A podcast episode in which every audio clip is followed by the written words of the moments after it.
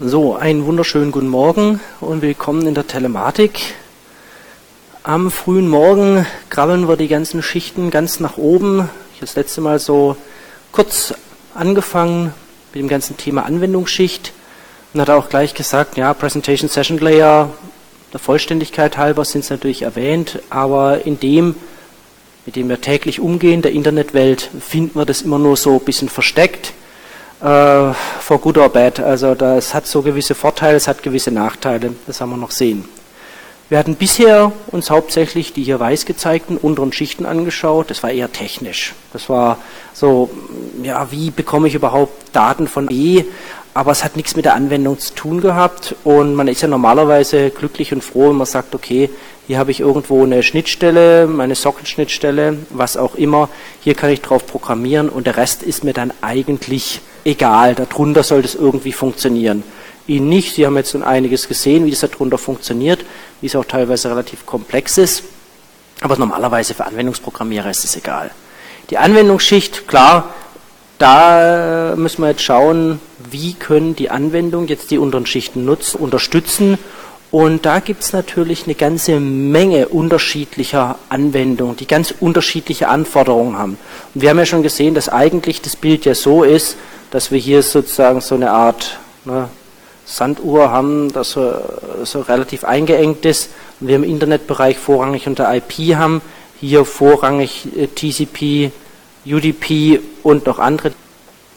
Aber natürlich, wenn wir oben in Richtung Anwendung gehen, haben wir eine ganze Vielfalt von weiteren Protokolle, die uns jetzt unterstützen. Ein paar davon werden wir kennenlernen, ein paar ein bisschen genauer und für ein paar Protokolle da müssten Sie dann in eine andere Vorlesung gehen oder sich das dann entsprechend nachlesen. Da gibt es dann genügend Material. Also alles rund ums Web ist inzwischen recht, recht bekannt. Okay, diese beiden Schichten 5 und 6, ähm, die es also klassisch bei ISO-OSI noch gibt, für die es also auch Implementierungen alles gibt, ja, wo finden die sich? Was war eigentlich die Idee? Vor langer, langer Zeit sind wir mal durch die ganzen Schichten durchgegangen und da hatte ich gesagt, naja, diese Schicht 5, Session Layer, Sitzung, Steuerung, Schicht, was soll die? Naja, da hat man sich damals überlegt, wir wollen Dialoge steuern, Synchronisationspunkte setzen. Was heißt es von der Idee, wenn ich irgendwie was übertrage über die Zeit und jetzt ist hier irgendwas passiert, dass ich dann wieder zurückgehen kann in der Zeit und sagen kann, genau an diesem Zeitpunkt, was war da der Zustand? Und dann kann man also sagen, okay, ich kann praktisch bis zu diesem Synchronisationspunkt zurückgehen und dann haben wir wieder eine gewisse Sicht und ab da weitermachen. So die Grundidee war früher mal sowas wie Flugbuchungssysteme, wo man dann mittendrin ist in so einer Sitzung, bucht, macht dies, macht jenes und dann passiert was. Was pass könnte passieren? Die komplette Transportschichtverbindung, alles ist weg. Und dann fangen sie wieder neu an, möchten aber dann wieder konsistent ab einem gewissen Zeitpunkt weitermachen. Das war so eine der Grundideen. Das heißt, egal was drunter passiert, ich kann zu einem Organisationspunkt wieder zurückgehen und da gibt es dann also sehr, sehr ausgefeilte Methoden, wie man das machen kann. Okay, und dafür gibt es dann sowas wie Tokens, hat man da definiert, um die Synchronisationspunkte zu setzen. Das war alles eine relativ komplexe Sache, wo man dann auch gesagt hat, oh, braucht man das, will man das überhaupt, so eine Geschichte. Und die Internetwelt hat gesagt, nö, brauchen wir, ach was, brauchen wir gar nicht. Bis auf einmal jemand kam und sagt, doch, doch, ähm, wir führen sowas wie Cookies ein. Cookies sind im Prinzip eine gewisse Pein, weil nicht richtig sauber festgelegt, was da alles drin steckt. Eigentlich müsste man sagen, heute Cookies komplett immer ablehnen, aber dann funktionieren einige Webseiten überhaupt gar nicht. Also zumindest Cookies immer nach jeder Session einfach löschen, denn ansonsten liefern sie automatisch allen möglichen, ob sie es wollen oder nicht, äh, anderen Server natürlich Informationen darüber, was sie wann, wie, wo gemacht haben. Und das ist dann relativ interessant, insbesondere wenn dann auf einmal Werbung eingeblendet wird, wo sie denken, woher wissen die eigentlich, Komma das? Naja, weil halt unter anderem das ein Mechanismus solche Cookies hinterlegt sind. Also das heißt, es gibt so ein bisschen versteckt, auch in TCP gibt es sowas wie Session Management, aber es ist Transportschicht, passt nicht so ganz. Aber Cookies wäre so ein Beispiel. Also ein bisschen versteckt rein. Für die Webwelt gibt es sowas wie Synchronisationspunkte, dass man sagt, wenn man also sozusagen irgendwie Shopping macht und dann muss ja irgendwie sichergestellt sein. Das merken Sie manchmal, Sie kommen dann nach einem Weilchen wieder zurück in den Shop, dann hat er vielleicht noch was im Warenkorb. Also wird irgendwo im Zusammenspiel zwischen irgendeinem Server und Ihrem Client wird irgendwie so eine Synchronisation, so eine Synchronisation gemacht, damit nämlich gewisse Inhalte noch da sind. Es gibt vielfältige Mechanismen, aber nicht so klar als Schicht abgelegt. Also deswegen sagt man ja, die Schicht 5 gibt es eigentlich nicht.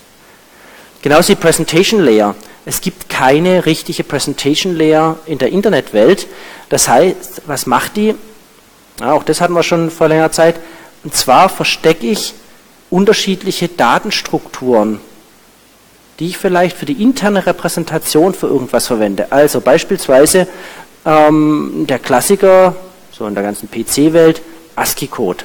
Aber genauso gab es vor allem in der IBM-Welt den AppStick-Code und noch andere Unicode, kennt man jetzt. Also es gibt ja verschiedene Arten, wie ich codiere.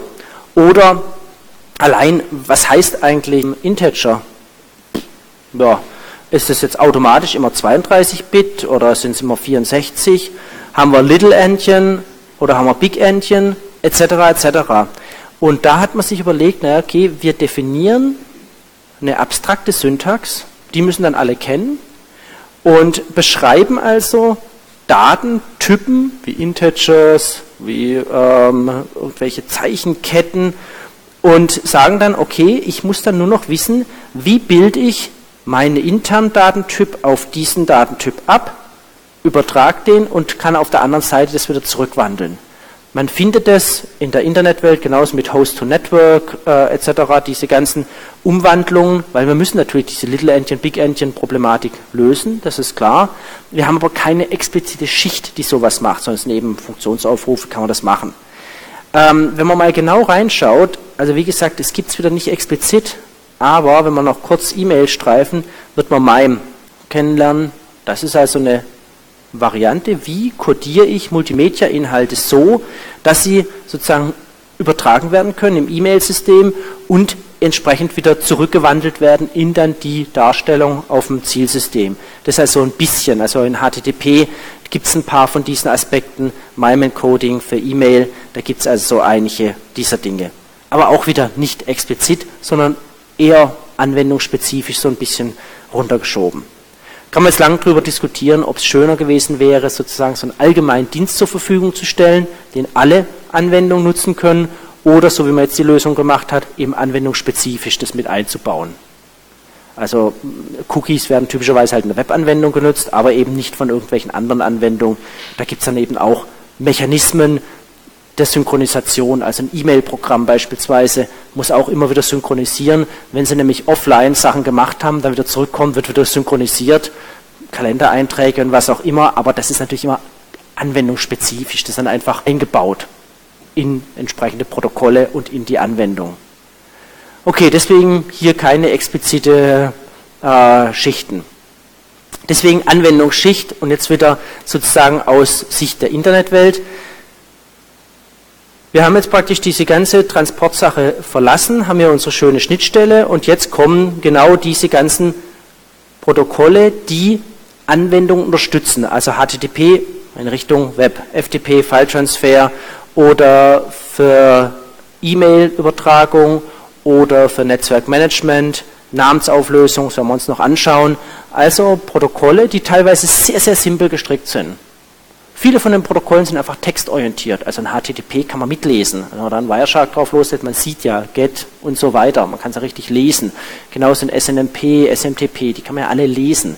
Also kann man sich ja, äh, früher war es noch einfacher, man konnte sich einfach mit dem Programm Telnet, konnte man sich an einen entsprechenden Port dranhängen und konnte dann einfach sozusagen von Hand die E-Mails schicken. Das waren so die allerersten äh, gefakten E-Mails, konnte man darüber machen.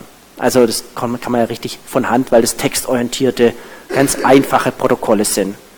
Und darauf bauen dann natürlich dann diese ganzen Anwendungen auf. Das sind dann die eigentlichen Anwendungen, die nutzen diese Dienste, wobei das natürlich sehr, sehr eng verwoben ist. Also das ist ganz klar. E-Mail-Programme können natürlich auch, und das wird auch gemacht, beispielsweise über HTTP gehen, solche Sachen. Oder entfernter Prozeduraufruf also kann auch über HTTP etc. gehen. Gibt es vielfältige Gründe für. Einer der ganz banalen Gründe ist, mit HTTP kommen sie locker durch Firewalls durch, weil meistens eben der Port offen ist, etc. Also gibt es ganz unterschiedliche Sachen. Und die Protokolle, da werden wir uns jetzt ein paar davon anschauen, die eben diese Anwendung unterstützen. Okay, typischerweise bei diesen ganzen Protokollen haben wir eine Denkweise dahinter und das ist auch das klassische, nämlich unser Client-Server-Prinzip. Wir werden noch kurz gegen Ende der ganzen, äh, der ganzen Vorlesung die Peer-to-Peer-Sachen uns anschauen, aber da haben wir dann einfach eine Kombination von Client und Server in einer, äh, einer Kiste drin. Client-Server, das ist das klassische Prinzip und diese Protokolle der Anwendungsschicht, die müssen jetzt sehr, sehr viel sozusagen festlegen. Welche Nachrichtentypen gibt es?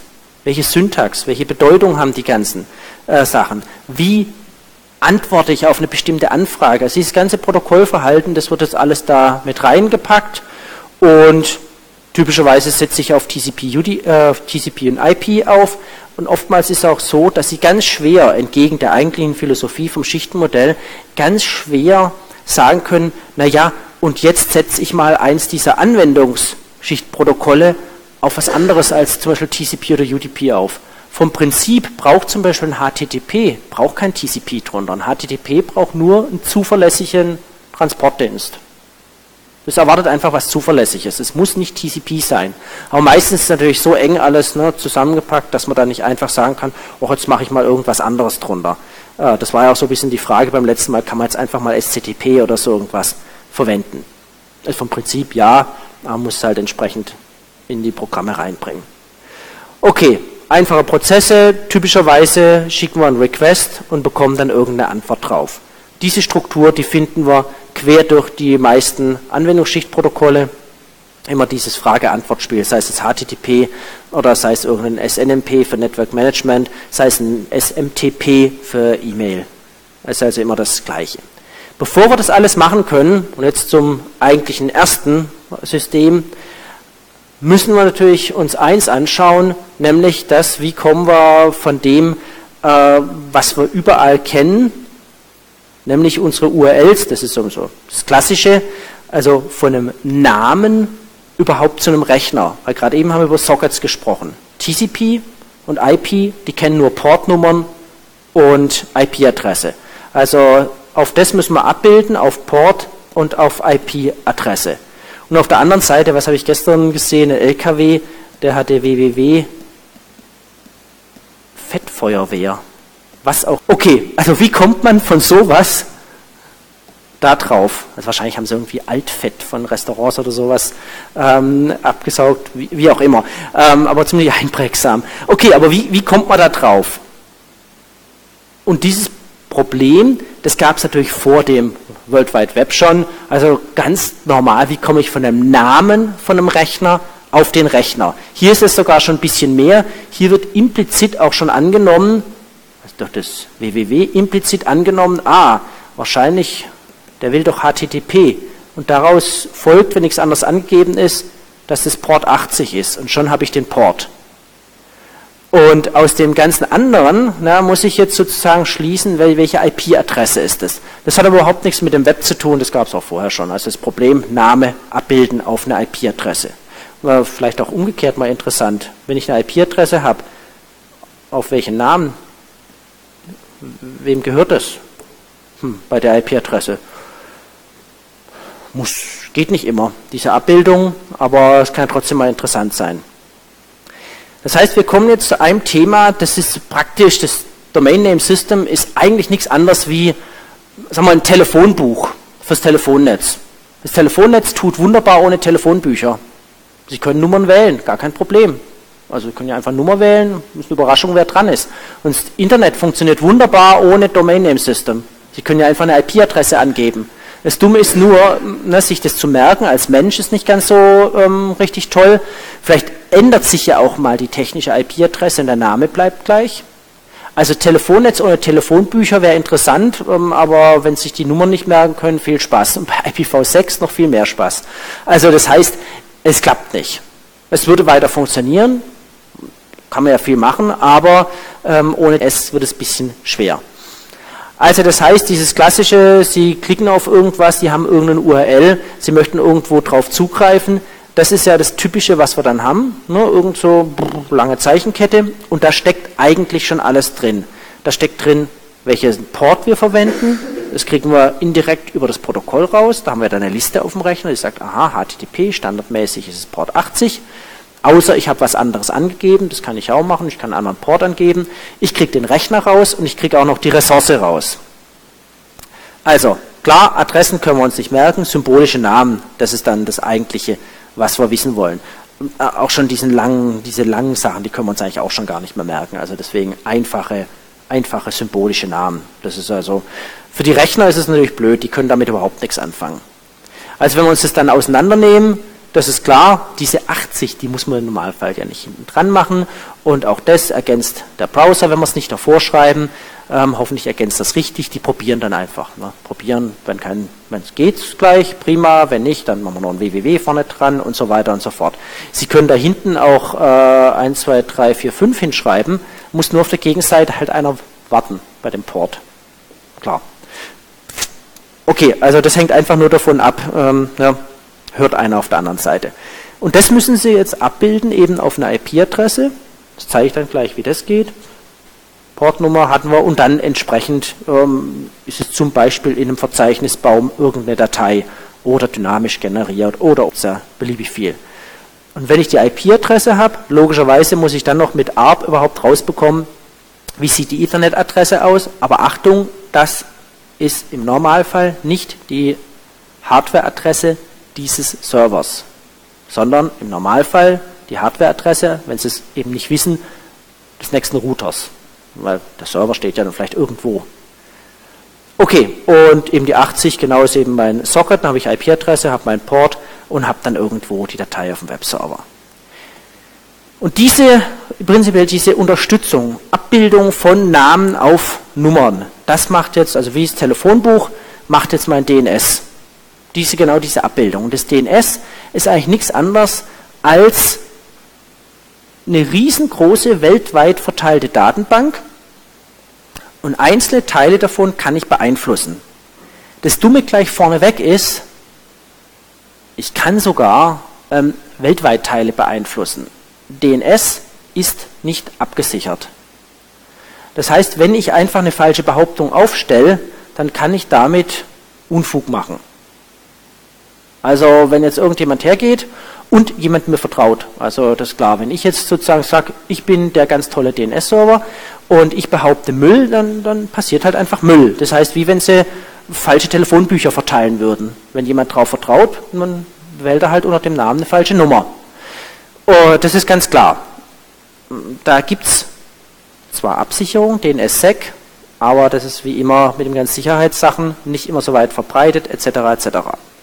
So, also erstmal eine verteilte Datenbank und ich werde gleich zeigen, wie das sozusagen von der Struktur verteilt ist und die kann ich abfragen. Auch klassisch wieder Client-Server. Ich kann also praktisch eine Anfrage starten und jemand antwortet mir. Wie? Das werden wir gleich noch sehen. Dazu habe ich lokal einen Prozess, das sogenannte Resolver. Und der Resolver ist derjenige, der sozusagen diese Abfragerei macht. Und der sitzt hier auf dem Client. Und der fragt dann den DNS-Server ab. Wie komme ich überhaupt initial zu dem DNS-Server? Na, äh, naja, der DNS-Server, da gibt es verschiedene Methoden. Sie können zum Beispiel einfach hart einprogrammieren. 8.8.8.8 ist mein DNS-Server. Es tut sogar, ist der von Google. Also klappt. Kann man einfach hart einprogrammieren. Typischerweise, standardmäßig, bekommen Sie einfach äh, eine Liste von DNS-Servern also beispielsweise ganz gängig ist, wenn Sie einen DSL-Anschluss haben, dass dann einfach zwei, drei DNS-Server Ihres Anbieters da einfach in der Liste drin stehen. Aber auch gleich vorneweg bemerkt, keiner zwingt Sie, diese DNS-Server zu verwenden. Sie können ein komplett eigenes DNS-System, und das gibt es auch, aufziehen. Das heißt, Sie können auch beliebige Domainnamen, sich, äh, auch beliebige Endungen sich überlegen. Also was weiß ich, Punkt Fitzli Putzli Sie brauchen nur irgendeinen DNS-Server, der Ihnen das auflöst. Solche alternativen DNS-Systeme gibt es. Man muss sich da nur dranhängen, dann geht es. Das System hat nichts damit zu tun, dass man sagt, man darf nur dieses eine offizielle nehmen. Man kann auch natürlich was anderes nehmen. Es Wie gesagt, das Netz drunter, dem ist es ja egal. Das, die Frage ist ja nur, wie bilden sie das ab? Und da gibt es auch einige Beispiele, die das machen, die sich also unabhängig von dem DNS-System machen und das halt einfach selbst machen. Tut genauso. Okay, kann man auch beides sozusagen machen. Diese ganze Datenbank ist nichts anderes als ein Baum. Ein Baum, wie immer in der Informatik, die Wurzel ist oben. Das ist sozusagen die Wurzel von allem. Die hat keinen eigenen Namen, das ist einfach die Wurzel. So. An dieser Wurzel hängen jetzt in dem Baum in guter Tradition erstmal sozusagen nicht gleich die Blätter, sondern jetzt kommen also die Äste. Und dann hat jeder dieser Ast oder jeder dieser Knoten hat eine, ein Label, also eine Markierung. Und der sagt dann, okay, was, was ist das jetzt? Ne? Und dann geht es weiter. Dieses kommt zum Beispiel, spannt dann wieder einen eigenen Baum auf. Das heißt, wir haben Baum, wieder mit Bäumen, mit Bäumen, immer weitere Subtrees. Und die oberste Ebene, das sind unsere klassischen Top-Level-Domains.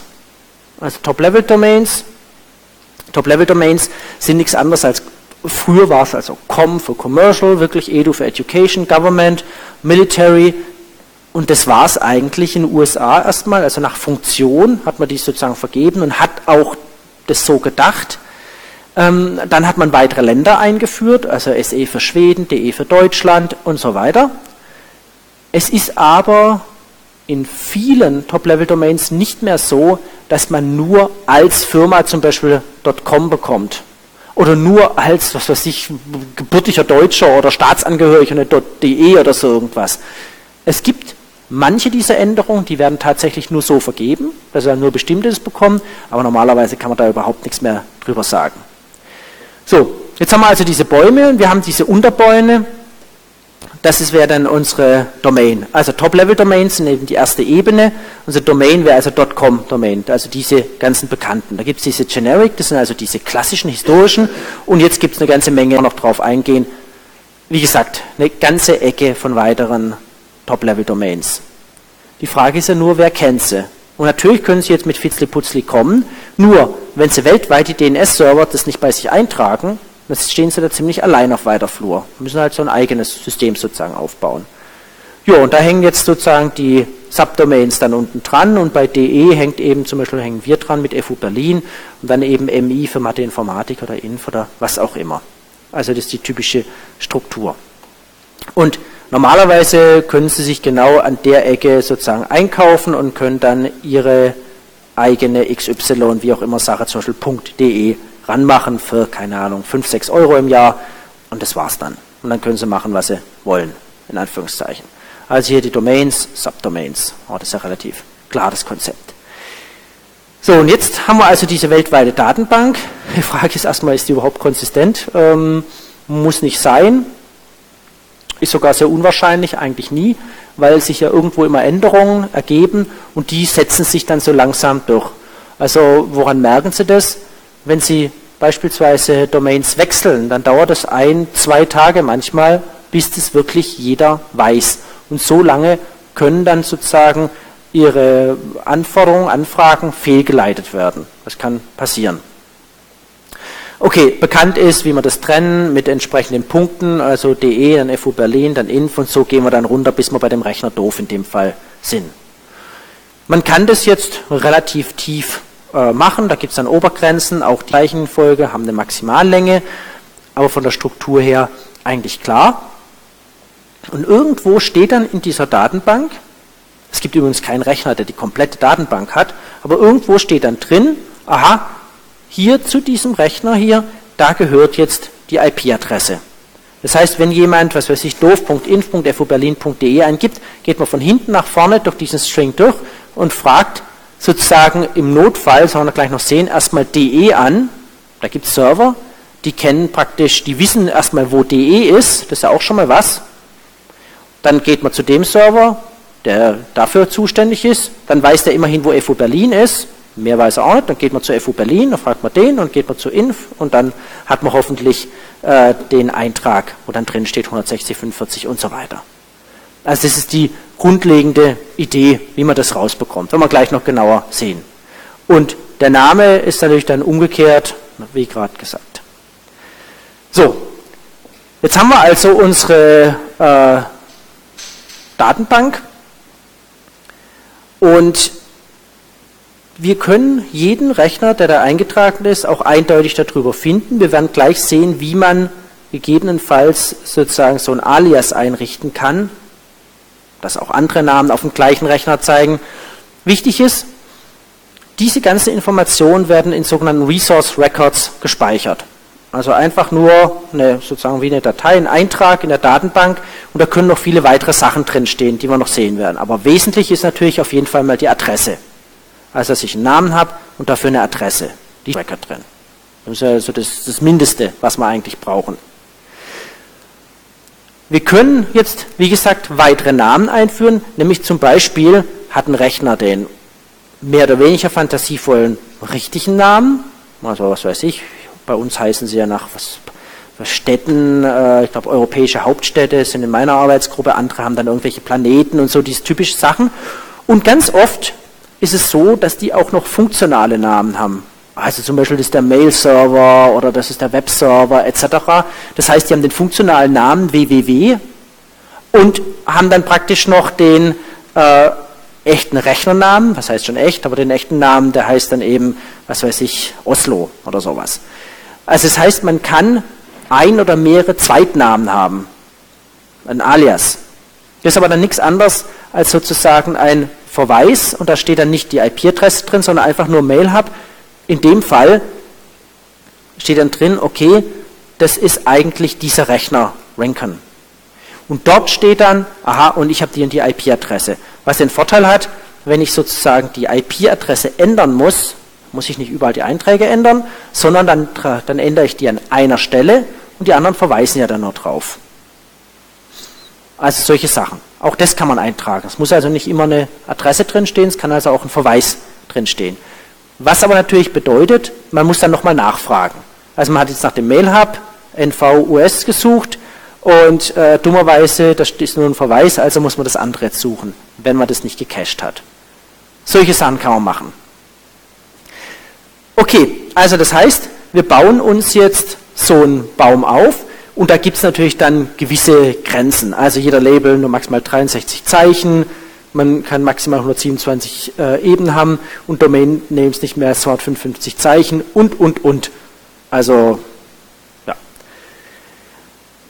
Das ist also, es gibt so ein paar Begrenzungen, aber es sollte im Normalfall reichen. Und Sie haben ja dann auch mitbekommen, wie man von diesem klassischen ASCII Zeichensatz dann rübergegangen ist und inzwischen kann man ja für Deutschland interessant Umlaute genauso mit angeben. Äh, man kann natürlich in anderen Zeichensätzen jetzt alles Mögliche machen, mit natürlich auch ein paar Fallstricke, auf die ich noch eingehen werde.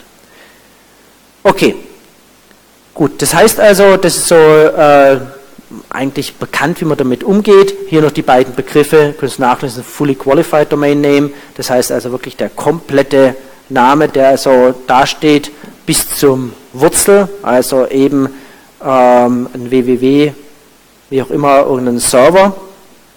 Oder dann welche ein relative Domain Name, die also sich nur beziehen auf eine andere Domain. Normalerweise, wenn wir einen Rechner erreichen wollen, muss man immer den kompletten vollen Namen hinschreiben. Wir haben ein Beispiel zu sehen. Die Datenbank, das, wie gesagt, ich zeige es gleich am Beispiel. Die Sachen, die kennen Sie. Hm, Top-Level-Domains, die ganzen Ländersachen und Sie haben wahrscheinlich dann, das war schon vor längerer Zeit, aber dann so angefangen, so als Internet ein bisschen gewachsen ist, dann mitbekommen, wie erweitert wurde.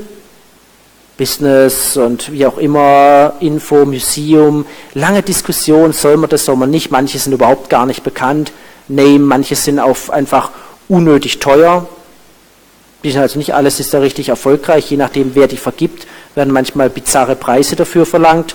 Also bekannt sind solche Endungen wie TV, das sind ja Länderendungen, die also Fernsehsender gerne haben, aber es ist natürlich dann extrem teuer. Manche Länder machen das ganz speziell bei sich, also edu.au äh, in Australien wird nochmal sozusagen im Land nochmal unterschieden nach diesen generischen, ursprünglichen, äh, die aus den USA kommen. In England ähnlich, nur haben die es mit zwei Buchstaben für Academic und für Commercial und in Deutschland gibt es sowas nicht. Man können sie machen, was sie wollen. Also keiner schreibt oder, äh, oder legt eine nähere Struktur für die Second-Level-Domains fest. Also Top-Level ist ja dann .de und Second Level können sie machen, was sie wollen. Da gibt es also keine weitere Struktur, dass alle Universitäten, was weiß ich, zum Beispiel AC haben oder äh, edu, edu.de oder so irgendwas. Gibt es nicht. Kann man machen, was man will. Gut, jedes Land macht es halt ähm, unterschiedlich. Es hat auch mal die ganze Vergabe, hat mal ganz klein angefangen. Das war zwei Büros neben mir in Karlsruhe an der Uni. Da saß dann äh, eine Frau und die hat eigentlich diese ganze DE-Domains unter anderem mit verwaltet. Und bevor dann DENIC draus wurde, die nach Frankfurt gegangen sind, die ganze Sache ganz, ganz groß wurden, das war alles mal recht, recht klein. Ist ja klar, erst hat es mal mit, mit der amerikanischen angefangen und dann mal mit ein paar Nutzern in Deutschland. Das ist ja nicht so schlagartig gewachsen. Aber wie funktioniert das jetzt technisch? Wir müssen ja das Technische mal äh, anschauen, weil die anderen, die Domains sind so, das kennt man ja. Das Wichtige ist also, Irgendwer muss es speichern. Nameserver. Da steht jetzt die Datenbank drin. Und nur Teile. Also nur äh, sozusagen ein Teil. Und jeder Nameserver ist zuständig für einen gewissen Bereich. Und für diesen Bereich hat er auch die Autorität, was auszusagen. Und dieser Teil von meinem Baum, also wenn ich den Riesenbaum angucke, dann bin ich sozusagen zuständig zum Beispiel für diesen Bereich hier das ist dann meine Zone, für die ich auch wirklich zuständig bin. Hier sollte ich eigentlich wissen, was Sache ist. Kann ich mehrere auch verwalten, aber das ist die Idee. Eine Domain ist jetzt ganz generell etwas, das verwaltet wird von jemand, also eine Top-Level-Domain, de zum Beispiel von DENIC in Frankfurt. Oder äh, dann die Second-Level-Domain, fuberlin.de, wird verwaltet bei der Organisation hier bei, von der Universität. Und diese Domain kann dann weiter aufgeteilt werden. Man kann äh, dann entsprechend Teile davon delegieren, dass jetzt jemand anderes dafür verantwortlich ist. Nichts anderes macht ja Denig in Frankfurt, sagt, aha, was willst du, eine eigene Domain? Okay, ich trage das ein und jetzt bist du verantwortlich für den Teil.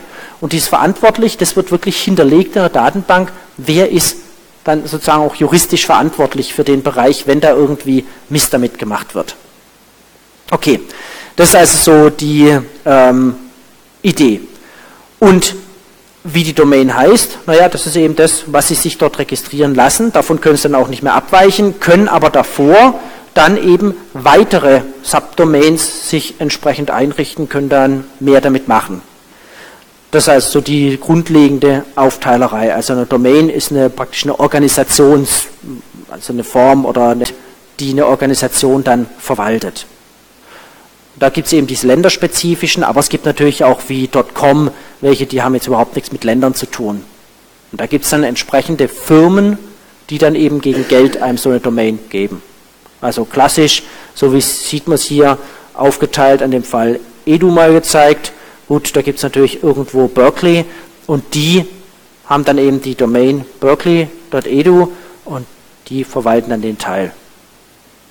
Und diese Top-Level-Domains gibt also niemand, der sozusagen jetzt, ähm, ich bin praktisch der Verwalter aller Top-Level-Domains, sondern da gibt es eine Struktur, die wir gleich sehen werden, wo zumindest gewisse Rechner alle Top-Level-Domains kennen, das reicht ja schon mal, und dann ähm, darauf verweisen, wenn Anfragen kommen.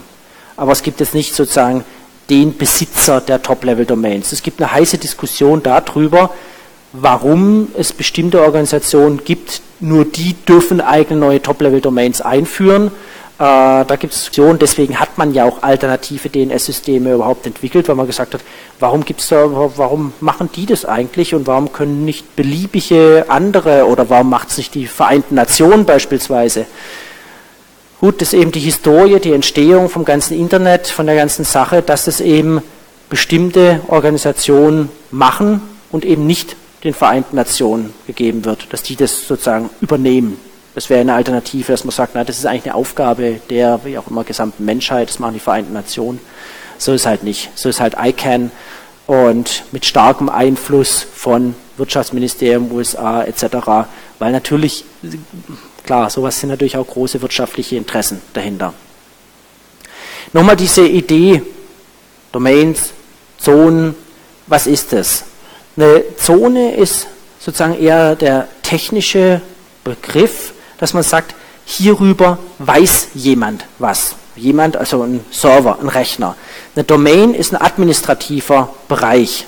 Also ich habe hier eine Edu-Domain. Diese Edu-Domain umfasst alles, was an Edu dranhängt. Das ist also da bin ich bin zuständig, wenn ich sozusagen für die Edu-Domain verantwortlich bin, dann bin ich derjenige an der Top-Level, der dann diese Second Level vergeben darf. Also wenn ich zuständig bin für DE, wie DENIC in Frankfurt, dann darf ich die Second Level vergeben und halt nicht andere. Dann darf ich die vergeben, aber das ist eine administrative Geschichte.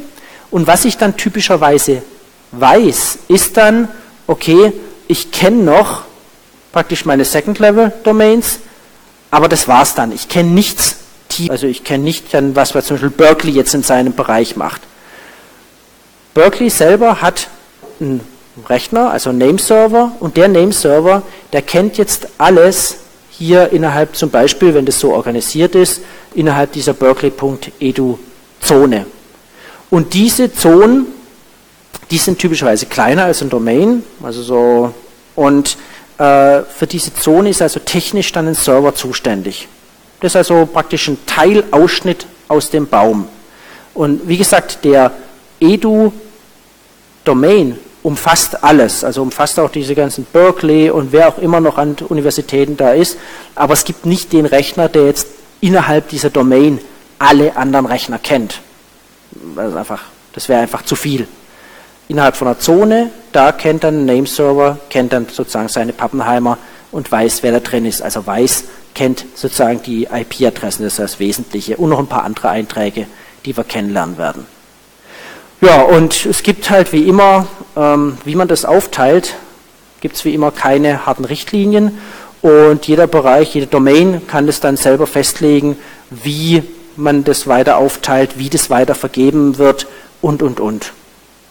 Und manche Zonen, wie zum Beispiel gerade gezeigt, diese Edu, verwaltet keinerlei IP-Adressen von Rechnern, die drunter sind, sondern nur Verweise auf andere Zonen die kennt nur, aha, da ist Berkeley, da ist Yale, da sind die und muss man dann näher nachfragen, wie ich gleich noch zeigen werde. Also das ist je nach praktisch Vergabestrategie ist es sozusagen ein bisschen unterschiedlich gewachsen. Wie gesagt, die deutsche Vergabestrategie ist ein bisschen anders als eben zum Beispiel die in Großbritannien.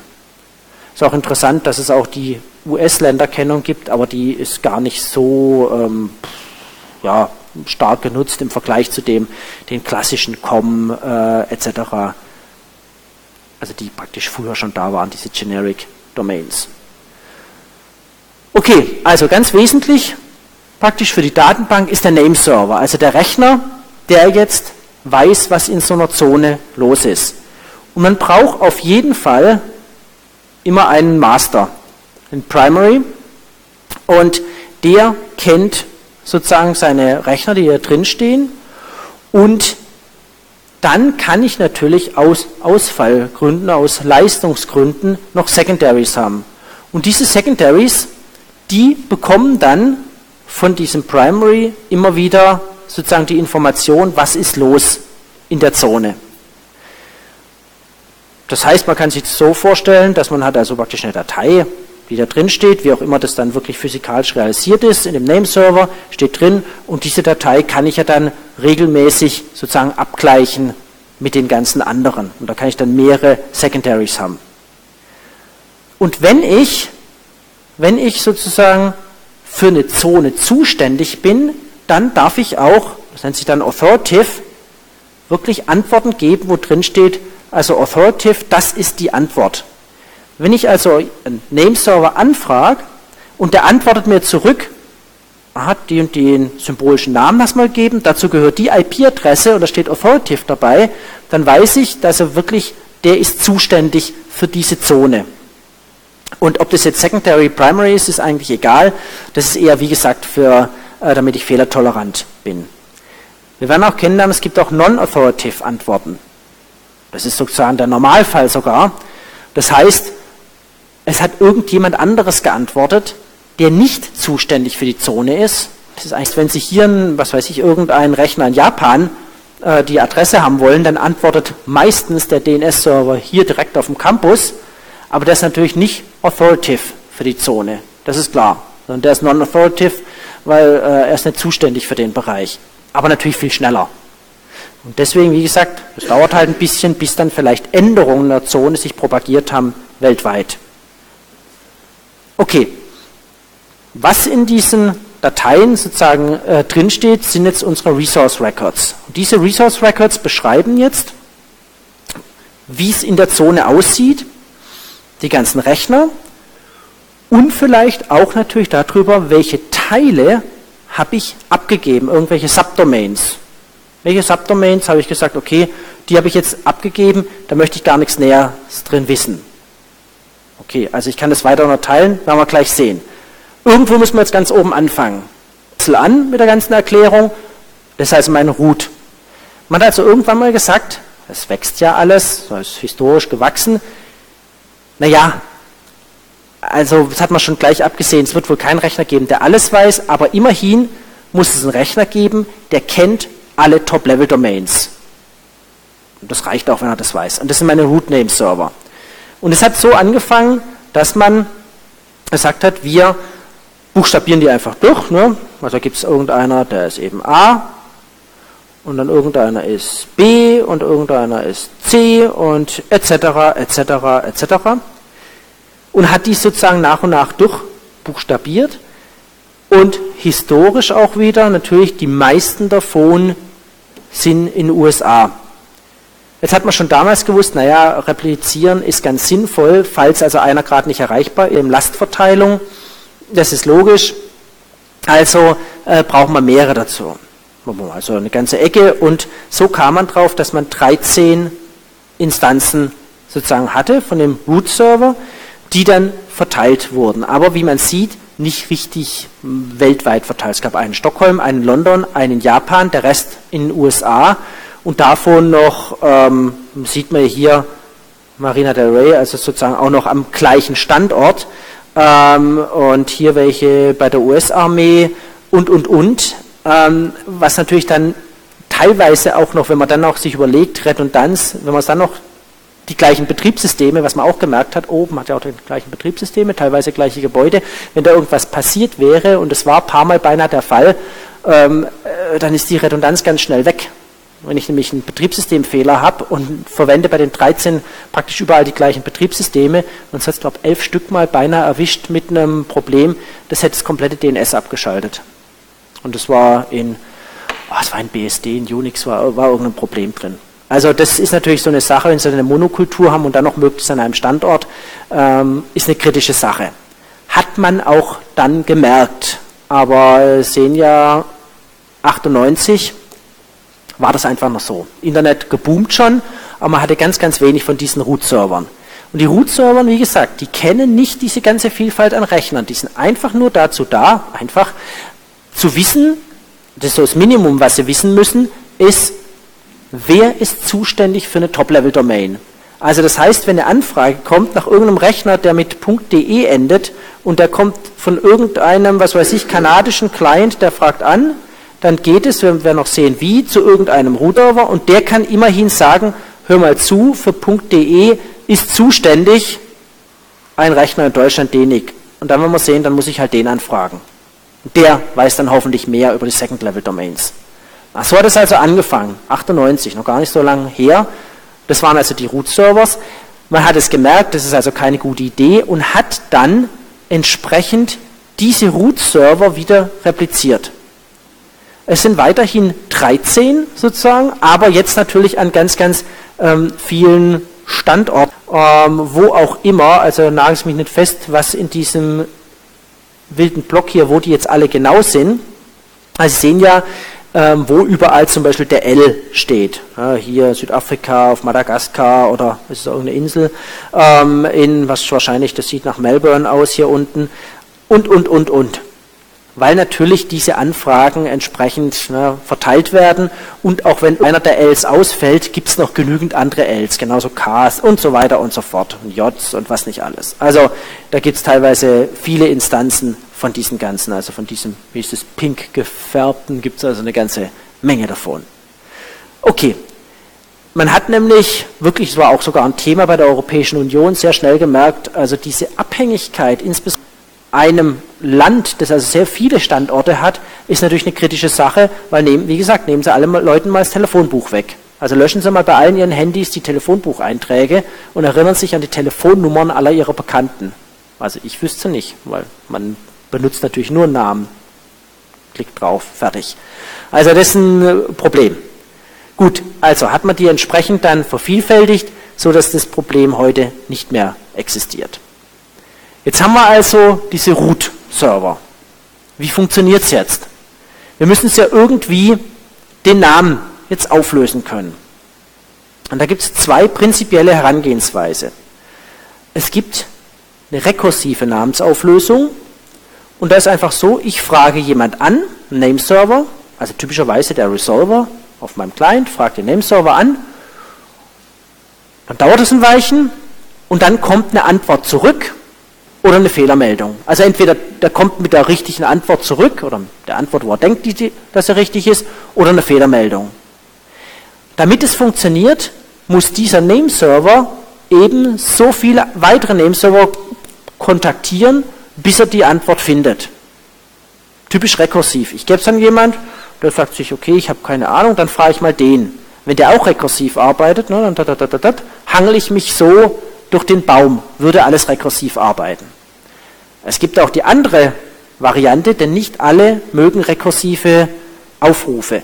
Beispielsweise Root-Server, also die Root-Server, die machen das nicht.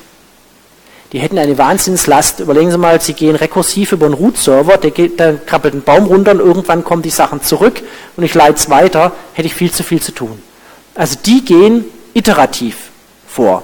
Was heißt das? Sie fragen praktisch einen an und die Antwort ist entweder natürlich, ich habe sie, das ist also schön, oder die Adresse von einem anderen. Das ist so der klassische Fall. Sie fragen jemand, der sagt Ihnen, ich habe keine Ahnung, aber fragen Sie mal den. dann fragen Sie den. Der sagt, ich weiß auch nicht, aber fragen Sie mal den. Und so hangeln Sie sich durch, aber Sie müssen dann immer nach und nach die anderen anfragen und kommen so hoffentlich bis zur Antwort. Und wenn mir also der eine DNS-Server das nicht liefert, die Antwort, dann muss zur Not praktisch der Resolver zum nächsten DNS-Server gehen. Vielleicht hat der ja dann die Antwort. So kann man also zur Not durchgehen. Das wäre dann die iterative Variante. Das heißt, ich zeige gleich mal hier in einem großen Beispiel, wenn Sie als Resolver, das ist das, der Prozess, der bei Ihnen auf dem Rechner läuft. Sie fragen erstmal an und dann typischerweise dieser erste Schritt ist rekursiv. Das ist ganz meistens rekursiv, denn Sie wollen von dem Name-Server die Antwort haben. Und der ist jetzt zuständig und muss jetzt irgendwas rausbekommen von australischer Regierung, irgendein äh, Rechner und fragt dann sozusagen, wenn Sie gar keine Ahnung haben, können Sie immer an den Root-Name-Server gehen. Und der kann immerhin sagen, wer ist zuständig für Australien. Okay, also dann gehen Sie an den australischen ran. Der kann Ihnen natürlich schon mehr sagen, denn der muss ja immerhin wissen, wer ist zuständig für die Second-Level-Domains. Also kennt der jetzt, wer, wer ist zuständig für das Government, für die Regierung. Also gehen Sie an den ran. Und der muss Ihnen immerhin wissen, wer ist dann für die Subdomain Gebrümpa ähm, zuständig, was auch immer das dann ist. Und dann gehen Sie zu dem ran. Und der müsste dann immerhin wissen, wer, äh, also welche Adresse hat jetzt tatsächlich der Rechner Giri Giri. Das heißt, der liefert dann die Adresse zurück. Das ist also iterativ und dann kommt für Sie rekursiv gesehen die Antwort zurück, denn Sie haben ja dem Nameserver einfach nur gesagt, find's für mich und er kommt mit der Antwort zurück. Wie der das macht, ist Ihnen ja egal. Der hat Ihnen ja nicht gesagt, ich habe keine Ahnung, frag du mal bei dem anderen. Also, also rein iterativ wäre, wenn ich jetzt sozusagen die alle hätte abklappern müssen. So sehen Sie, Sie haben das delegiert, der Nameserver hat es dann iterativ gemacht. Auch da könnten jetzt rekursive Elemente drin sein. Also es hätte sein können, beispielsweise, dass ähm, freundlicherweise der AU-Server das an den weitergegeben hätte, der hätte es an den weiter, hätte die Antwort zurückgeliefert und zack, Das heißt, dann hätten Sie hier die Geschichte rekursiv da drin gemacht. Also der hier, der hier wäre rekursiv und der wäre rekursiv gewesen. Hätte geholfen, hätten Sie als Nameserver nicht so oft anfragen müssen. ist immer die Frage, aha, wenn das sozusagen dann im Land bleibt, ist es vielleicht schneller, effizienter, was auch immer, als wenn Sie jetzt hergehen und mit Ihrem Nameserver die abklappern müssen. Also hier sehen Sie da eine Mischung. Okay. So, jetzt wissen wir also, aha, wir haben eine Wurzel, wir wissen, wie wir abfragen können und jetzt müssen wir immer noch diese Abbilderei machen. Wir haben also Namen. Wir müssen Namen auf Adressen abbilden. Das ist relativ ähm, einfach. Umgekehrt ist es natürlich ein bisschen komplizierter. Wie komme ich von einer Adresse auf einen Namen? Wie man das macht, ist es muss nicht jeder Rechner so eine Abbildung haben, aber man hat eine spezielle Domain, internetaddress.arpa, und in dieser speziellen Domain werden jetzt umgekehrt, soll ich gleich ein Beispiel zeigen, umgekehrt sozusagen dieser Adressraum aufgespannt. Und zwar hat diese in-address ARPA-Domain 256 Subdomains. Mal eben von 0 bis 255 und jede davon hat wieder 256 Subdomains und so spannen sie den kompletten, in dem Fall IPv4 Nummernraum auf. Wenn also jetzt ein Rechner zum Beispiel diese Adresse 15.16.192.152 hat, dann gehört der in dieser Subdomain an dieses, dieses Blatt das sozusagen von ARPA, von oben, gehen Sie runter auf Internet Address, gehen runter auf die 15, auf die 16, auf die 192, auf die 152 und da würde dann, wenn es richtig eingetragen ist, der Name von dem Rechner stehen. So kann ich das also auch umgekehrt machen, wie gesagt, nur wenn es eingetragen ist. Das heißt, da habe ich dann ähm, sozusagen den Namen stehen, indem ich rückwärts durch die Sache durchgehe. Man hat also meinen großen Domain, praktisch diesen Baum und hat einen Ast und an diesem einen Ast hängen alle Adressen dran. Sämtliche Adressen. Und wenn ich die Einträge richtig gemacht habe, dann kann ich darüber den Rechner finden. Wie sieht es also aus? Sie haben, also da oben, da hängt natürlich jetzt noch dran äh, DE und EDU und die ganzen Sachen. Aber wie gesagt, da haben Sie einen Eintrag, äh, Advanced Research Project Agency, die ARPA. Das ist also ein Forschungsarm des US-Militärs, der also viele Forschungsprojekte gestartet hat, deswegen stehen die da mit drin, ARPA, Internet Address, und da hängen jetzt sozusagen alle dran. Und wenn Sie sozusagen umgekehrt durch die IP-Adresse umgekehrt durchgehen, kommen Sie zum Schluss hier raus und da kann dann entsprechend der Name dran stehen. Und so wissen Sie, der Eintrag existiert.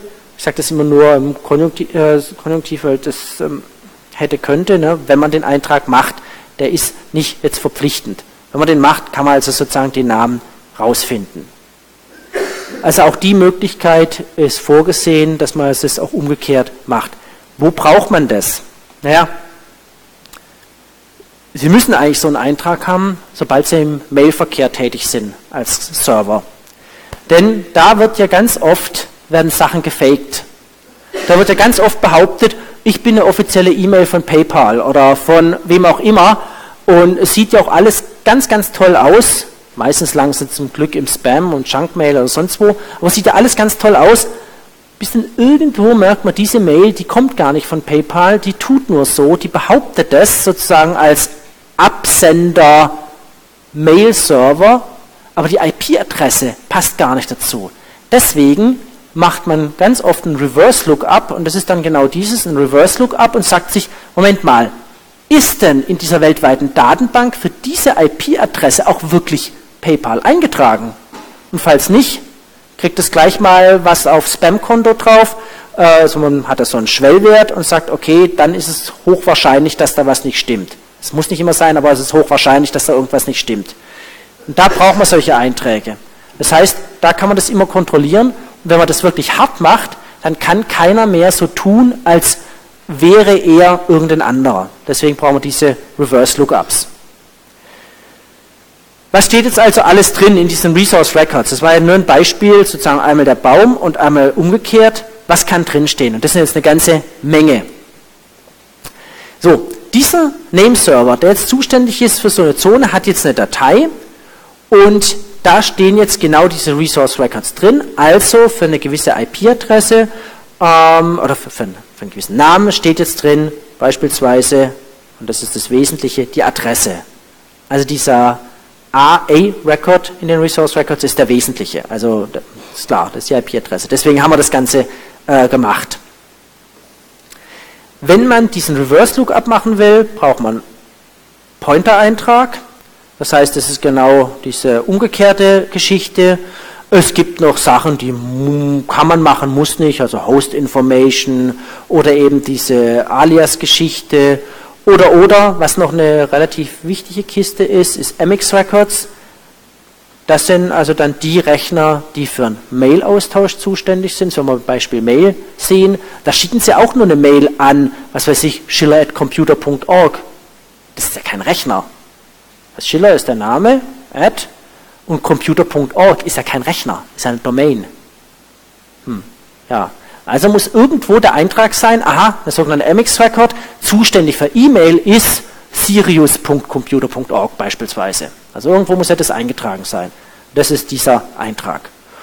Ja, und so sind dann noch weitere Sachen, also Nameserver kann man äh, eintragen, also wer ist noch sozusagen zuständig für diese äh, Zone, es können noch weitere Nameserver sein, aber nur einer äh, ist sozusagen der Chef von dem ganzen Teil. Und, und, und, das ist nur ein Ausschnitt. Und so kann es dann also mal hier aussehen. Hier solche Einträge, also welche Sachen hier, MX Records zum Beispiel, so ein Eintrag, das ist wichtig für die ganze E-Mail-Geschichten. Also die hätten jetzt drei Rechner, die für E-Mails zuständig sind. Ähm, da kann man dann noch entsprechende Prioritäten reinbringen. Jo, und dann bis hin zu, dass man sagt, okay, äh, der Rechner, die Little Sister, hat eine ganz gewisse Adresse und man kann, wenn man will, zum Beispiel noch irgendwie sagen, das ist ein Drucker, das ist ein Rechner, das ist ein was auch immer. Das hängt dann so ein bisschen von der Pflege der ganzen Geschichte ab. Jo, und da sehen Sie, was da entsprechend alles eingetragen ist. Das ist einfach nur mal ein Beispiel. Kann man sich selber auch anschauen, was in solchen Sachen drin ist. Da gibt es ja entsprechende Tools, wenn man noch sehen. Okay, das wären jetzt einfach mal so Sachen, das muss dann jedes Mal angefragt werden und, und, und. Jo, klar.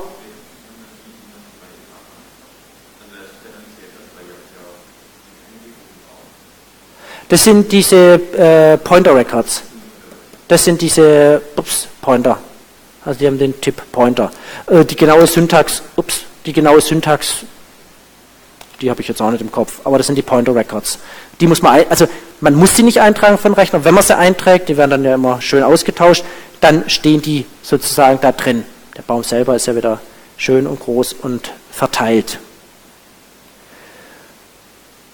Da ist nochmal speziell einfach mal aufgezeigt für so eine Start of Authority. Das ist also der wirklich der Server, das gibt es auch nur einen, der äh, Chef autoritativ authoritative für die Zone ähm, ist gibt es bestimmte Formate. Es gibt dann auch diese Einträge, Versionsnummern, wie oft, ähm, wann läuft der Eintrag aus und, und, und. Da bitte ich Sie, wenn Sie das näher interessiert, nachlesen, weil das geht dann wirklich ins Detail rein. Mir geht es ja darum, um das Grundprinzip, wie sowas funktioniert. Okay, Nameserver, auch hier einfach nur, wie sieht sowas aus vom Prinzip. Die Adresse, und das ist eigentlich das, was das Wesentliche ist, diese äh, A-Records. Und man braucht so einen Eintrag auf jeden Fall einen für jeden Rechner in der Zone. Und das ist klar, also ich muss ja irgendwie dann raufkommen, also wissen, aha, das ist jetzt der Rechner Die Hard oder Rechner Terminator und welche entsprechende Adresse hat er, welche Internetadresse.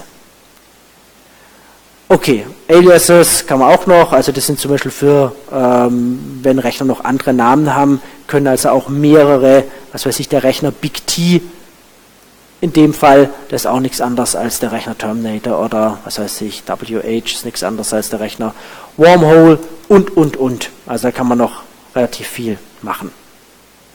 Okay, Also, da sind noch Beispiele für diese Pointer Records, aber es bringt jetzt nichts, die alle durch zu xen, also die hat ein bestimmtes Format. Gut, Mail Exchanger, wenn wir dann bei Mail nochmal näher sehen, da sehen Sie, also ist doch recht umfangreich, was man in dieser ganzen, den Resource Records drinstehen hat. Also, wir haben einen Baum, das ist so die logische Struktur, der Baum ist verteilt, keiner hat den ganzen Baum, manche haben einfach nur die Verweise auf die Nächsten, die zuständig sind für eine bestimmte Ebene von der Domain, also vom Root kenne ich die Top-Levels auf jeden Fall, vom Top-Level kenne ich auf jeden Fall die Second-Level, das heißt nicht, dass die noch mehr cachen können. So, und zuständig für eine Zone ist dann sozusagen ein, also mindestens ein Rechner, ist der Authoritative-Rechner und der erstellt dann, hat in seiner Datei auf jeden Fall von allen Hosts, für die er zuständig ist, hat er diese A-Records. Er muss ja wissen, auf wen er tatsächlich abbildet, kann auch weitere Nameserver drin haben. Das ist erstmal die ganz grobe Struktur und jetzt kann ich die Datenbank anfragen. Wie das abläuft, das haben wir gerade gesehen und da gibt es ein eigenes Protokoll, auch wie immer hier in der Vorlesung bei Protokollen, das ist, das ist klar. Man hat da natürlich wieder ein Paketformat, ähm, das ist ja klar, äh, sozusagen festgelegt, wie wird das übertragen. Ähm, beispielsweise ist es eine Anfrage, ist es eine Antwort, man hat es in Flex rein äh, kodiert und, und, und. Klar, man braucht ein gewisses Format und hat es dann im Lauf der Zeit erweitert. Eine Erweiterung, die ich schon sozusagen gesagt habe, ist natürlich, dass man internationale Zeichen, also auch Äs und Üs und so Sachen jetzt erlaubt sind. Dummerweise gibt es zum Glück gewisse Schutzmechanismen, aber man kann da natürlich auch reinfallen. Ich habe es letztes Mal gesehen, so ganz primitiver Angriff, ähm, in dem sozusagen ganz bekannte URLs leicht abgeändert werden. Also Problem, je nach Zeichensatz sieht vielleicht das große I so aus wie ein L. Und schon können Sie das austauschen. Oder Sie nehmen einfach einen kyrillischen Buchstaben, der gleich aussieht wie ein lateinischer Buchstabe, der natürlich intern anders kodiert ist. Und schon können Sie für den Menschen optisch ein URL gleich aussehen lassen, technisch aber natürlich auf eine andere Seite locken. Und so gab es auch schon einige Angriffsarten, die also die Seiten identisch aufgebaut haben. Die sahen wirklich aus wie die Bankseite und haben aber nur beim URL sozusagen eine Sache ähm, ausgetauscht. Wenn die Leute da nicht darauf achten, dass es eben HTTPS ist, also für den Laien Schlösschen, Balken wird grün oder wie auch immer, äh, es ist halt verschlüsselt und Zertifikat, alles stimmt. Und wenn das eben nicht darauf geachtet wird, dass vielleicht gar kein Zertifikat ist, nicht HTTPS ist oder man alle Fehlermeldungen gleich mal weggeklickt hat, weil die eh nur nerven, dann kann man die Leute natürlich auf ganz falsche Seiten locken. Logisch. Also geht halt. Man kann viele weitere Sachen machen, also noch den Ort von irgendeinem Rechner mit reinschreiben. Spam Defense, das ist das, was ich äh, gemeint habe. Das ist also dieser Reverse Lookup, dass man also nochmal schaut, stimmt es tatsächlich? Also man Name auf IP ist klar, aber man macht dann auch das Umgekehrte. Das ist also praktisch die umgekehrte Sache, stimmt es dann auch. Security kommt langsam, ist teilweise Problem ist natürlich, wie bei vielen der Sicherheitssachen, nicht nur, dass es nicht alle haben, aber dass natürlich auch Sicherheits sozusagen Mechanismen neue Angriffsmöglichkeiten eröffnen, allein durch die Tatsache, dass jemand die Sicherheitsmechanismen überprüfen muss. Und wenn Sie jetzt ganz viele blödsinnige Anfragen stellen, dann geht Ihnen ein Rechner ganz schnell in die Knie. Und schon allein äh, DNS, man soll sich glauben, kann dann einfach einen Server dicht machen. Und dann macht er nichts mehr. Und das ist dann wie wenn jemand aufs Telefonbuch drauf sitzt. Dann ist es zwar da, aber sie kommen halt nicht ran. Ne? Hm. Also Sicherheit ist schön, aber es muss halt auch mit der Leistungsfähigkeit einhergehen. Eine Sache, die habe ich nicht vergessen, steht ganz oben, äh, dynamisches DNS, also ganz oft äh, sieht man das als dünn DNS, aber das ist dann schon wieder eine Firma, DDNS, wie auch immer. Ähm, der Punkt ist, ganz oft, sagen wir mal, tendenziell eher früher und klassische DSL-Anbieter haben regelmäßig nachts um, keine Ahnung, 2 Uhr irgendwas, den Anschluss getrennt, der Anschluss wieder aufgenommen. Das hatte mal sein, eine der Bewandtnis war, dass man sozusagen ähm, Dauersurfer bewusst abgebrochen hat, weil das Problem ist, das ist auch heute noch ein Problem, dass wirkliche Heavy Flatrate User machen die Geschäftsmodelle kaputt. Also kein Geschäftsmodell überlebt es, wenn alle Kunden wirklich ihre Flatrates ausnutzen. Dann sind die tot.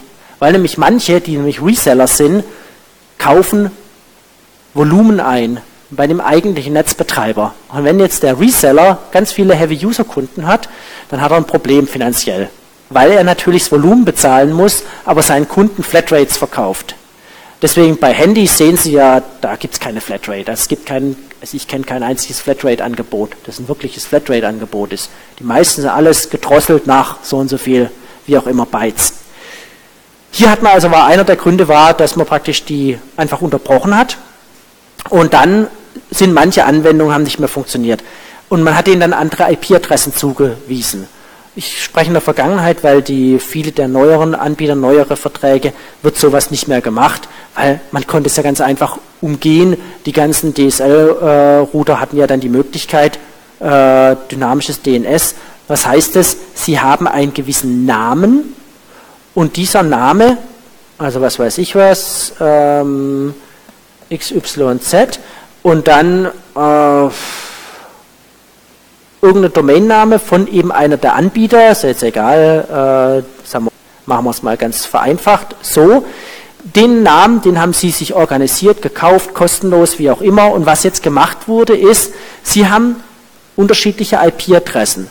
Dann haben Sie praktisch die IP-Adresse dem gegeben und wenn jemand Ihren Rechner gesucht hat, dann hat er die Anfrage dort gemacht, hat die IP-Adresse bekommen. Und sobald die nächste IP-Adresse kam, dann haben Sie die sofort hingegeben.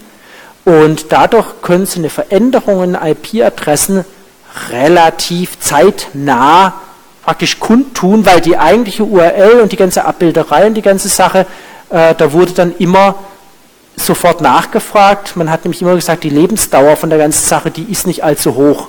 Also sagen wir mal Minute oder sowas so dass jeder wusste, wenn ich mir also die Abbildung XYZ gemerkt habe, die hat immer nur eine ganz kurze Lebensdauer. Und deswegen musste dann immer anfragen und hat dann immer eine relativ zeitnah die neue IP-Adresse bekommen. Das ist immer dann wichtig, eigentlich brauchen Sie es nur dann, wenn Sie zu Hause Serverdienste anbieten. Wenn Sie nur Client-Dienste machen, ist es total egal. Also Client interessiert es nicht. Also wenn Sie Serverdienste anbieten, brauchen Sie ja eigentlich eine, eigentlich eine feste IP-Adresse und halt nicht äh, diese ganze dynamische Sache. Also dynamisches DNS war auch so eine Erweiterung. Gut, also hat sich einiges getan rund um dieses und Sie können das alles nachschauen. Also es gibt so ein paar klassisch alte Tools. Manche davon sagt man, ja, möchte man eigentlich nicht mehr richtig verwenden, aber so das Klassische ist also ein NS-Lookup, Nameserver Lookup und da kann man jetzt nachschauen. Und nur mal so ein Beispiel, wenn ich jetzt hier diesen URL hier anfrage, dann bekomme ich eine Antwort, aber da steht dann zum Beispiel drin non-authoritative. Weil natürlich dieser Nameserver Pyramid hier nicht zuständig ist für die Zone, in der Google dranhängt. Und dann sieht man, der antwortet, aha, das ist also, da gibt es den Namen, das ist irgendein Rechner, und es gibt äh, entsprechend Aliase. Die ganze Sache gleich vorneweg wird dadurch komplizierter, dass man natürlich ähm, heutzutage nicht mehr sagen kann, es gibt den Webserver von Google oder von wem auch immer. Oder es gibt den Webserver von irgendeiner Zeitung oder so irgendwas. Das gibt, den gibt es ja nicht. Sondern heute ist es ja so, da wir dann kurz später noch darauf eingehen, die Inhalte, die die produzieren, also bei Google ist ein bisschen anders, aber gerade bei Zeitungen, bei so Nachrichtendienste, die werden über Content Delivery Networks verteilt schon weg, weltweit. Da gibt es dann Firmen wie Akamai und andere, die verteilen das weltweit. Und wenn eine Anfrage kommt an vermeintlich den Webserver der Zeitung, geht da nichts anderes als an so eine Firma und von der kommt dann der Inhalt. Also es gibt nicht den Webserver, den Sie direkt anfragen können. Deswegen nützt es auch nichts, da irgendwie einen Ping hinzumachen oder einen Traceroute oder wie auch immer. Sie kommen dann nicht auf den Webserver, sondern das machen andere Firmen, die verteilen die Dienste, damit sie eine bessere Lastverteilung weltweit haben und die Antworten viel schneller sind, weil praktisch die Daten näher an die Endnutzer gebracht werden. Also heftig, das ist jetzt wirklich eine eigene Welt für sich. Also gibt noch viele weitere Werkzeuge, wo man sehr viel sich sozusagen anschauen kann. Okay, jetzt haben wir also praktisch die Grundlage, jetzt wissen wir also ganz grob, wie unser Telefonbuch funktioniert. Wenn wir das wegnehmen, wie gesagt, dann stehen wir ziemlich dumm da. Da tut unser Internet eigentlich noch, nur keiner kann mehr richtig was anfangen. Vor allem alles mit Klicken und Web und so tut nicht mehr. Genauso es tut auch keine E-Mail mehr, weil natürlich da stehen ja auch nur Namen drin. Natürlich, wer weiß, welcher Server das ist, etc., könnte das im Prinzip händisch machen, die ganze Sache, nur wer kennt noch die ganzen IP-Adressen von irgendwelchen Servern. Und ich sage, bei V6 ist sowieso Schluss, also kann man sich nicht merken. Gut. Eine der allerersten Anwendungen, die man natürlich gemacht hat mit dem ganzen Netz, war alles rund um E-Mail. E-Mail auch heute noch, auch wenn es sozusagen für die Digital Natives so ein bisschen anachronistisches System ist, weil äh, ja, E-Mail, E-Mail, ja stimmt, gibt es auch noch, aber ansonsten macht man halt alles über wen auch immer, beliebteste Systeme, egal äh, ob es Facebook oder sonst was ist. E-Mail hat natürlich seine große Bedeutung, das werden Sie kennenlernen, insbesondere wenn Sie mal Ihre Ruhe haben wollen. Es ist ein wunderbar asynchrones System. Also nichts ist schlimmer, vielleicht manche mögen das, aber nichts ist schlimmer für mich persönlich, als wenn man permanent sozusagen synchron genötigt wird zu antworten. Und das sind ja sämtliche Systeme, die auf wie auch immer Messaging basieren. Sieht der andere, ah, der ist ja online, ähm, schickt irgendwas und sagt so, ja, und jetzt Antwort, Antwort, Antwort. Und bei E-Mail kann man auch einfach mal sagen, komm, wir tun die ganze Sache mal entschleunigen. Das werden Sie sehen, das ist eine der wesentlichen Sachen und lassen die einfach mal ein paar Tage liegen. Und dann lösen sich A manche Probleme und B bringt man eine gewisse Hektik aus der ganzen Geschichte raus. Also E-Mail ist eigentlich gar nichts so Dummes und man kann es ein bisschen anders ähm, strukturieren als dieses hektische, immer direkte Antworten.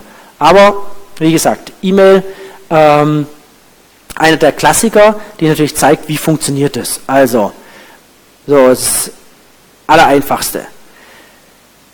E-Mail gab es natürlich Vorgängersysteme, aber was will man da alles? Naja, ähm, E-Mail, klar, an Gruppen senden. Hm, Gruppen vor allem, logisch. Gewisse Struktur reinbringen. Administration, vielleicht gibt es irgendein Sekretariat, sowas. Ein einfacher Editor, verschiedene Medien rein. Vielleicht möchte man auch ein, tatsächlich einen Nachweis darüber, ein echter Nachweis, nicht nur, dass es rausgegangen ist, okay, dass es empfangen wurde, aber dass es auch wirklich jemand gelesen hat. Und dann noch den Nachweis, dass er es verstanden hat. Das kann kein System heute. Aber okay, bisschen Sicherheit, Privatsphäre etc. Und da hat man gesagt, oh ja, da entwickeln wir ein System und da gab es das X400.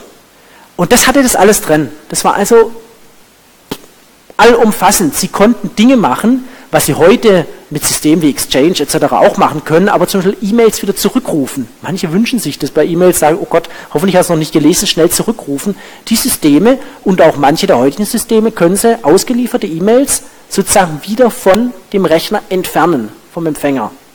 Und wenn er sie bis dahin noch nicht gelesen hat, dann ist die auch weg. Oder Sachen wie, liefert die E-Mail, wenn der Empfänger es nicht bis 12 Uhr gelesen hat, liefert die E-Mail weiter an den. Also typische Vertreterlösung. Machen Sie das mal im Internet mit Ihrem E-Mail-Client. Ich weiß nicht, ob es kann. Äh, da gibt es Systeme, klar, die können das. Also wenn Sie eben sozusagen an, gibt ja größere Systeme wie zum Beispiel Exchange oder so Sachen dranhängen, dann können Sie auch solche Sachen machen, die eben auch je nachdem gebraucht werden. Zu bestimmten Uhrzeiten senden und lauter solche Sachen. Es war aber alles viel, viel, viel zu komplex zu, zu der ganzen Zeit. Und deswegen hat man gesagt, naja, machen wir doch erstmal so eine Übergangslösung, was ganz Einfaches, simpel. Immer gut, wenn irgendeine Sache simpel heißt, dann denkt auch jeder, es auch wirklich einfach. Und es hat auch einfach angefangen. Simple Mail Transfer Protokoll, bis dann dieses andere dann funktioniert. Ein X400 gibt es tatsächlich auch noch in einigen Einrichtungen. Aber heute ist alles irgendwie SMTP. Wie sieht es aus? Ein ganz einfacher Aufbau. Auf jedem Rechner, der jetzt was mit Mail machen will, läuft ein User Agent. User Agent nichts anderes als, sagen wir mal ganz grob, das E-Mail-Programm. Im Netz gibt es sogenannte MTAs, Message Transfer Agents, also Software, die die E-Mails weiterleitet. So, simpler Aufbau, User Agent, ja, da können Sie neue Mails machen, können eben antworten, etc., etc. Nichts Besonderes. Und der MTA, das ist jetzt der Teil, der wirklich rund um die Uhr läuft, im Hintergrund der E-Mail-Server. Und der muss sich jetzt sozusagen kümmern.